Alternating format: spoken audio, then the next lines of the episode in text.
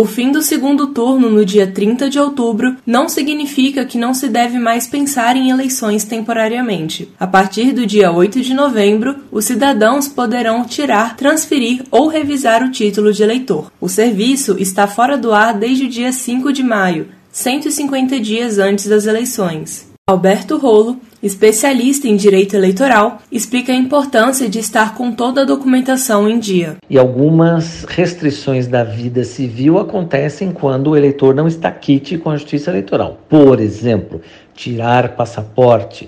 Outro exemplo, fazer empréstimos bancários em bancos em órgãos oficiais, órgãos públicos, fazer matrícula em universidades públicas. E funcionário público, por exemplo, tem que mostrar que está em dia com a Justiça Eleitoral para receber o próprio salário. Para a emissão da primeira via do título de eleitor, é necessário digitalizar os seguintes documentos: identificação oficial com foto, um comprovante de residência recente, o comprovante de pagamento de débito com a Justiça Eleitoral, se houver, e no caso de homens de 18 a 45 anos, o comprovante de quitação do serviço militar para o alistamento. Também é preciso tirar uma selfie segurando o documento de identificação ao lado do rosto.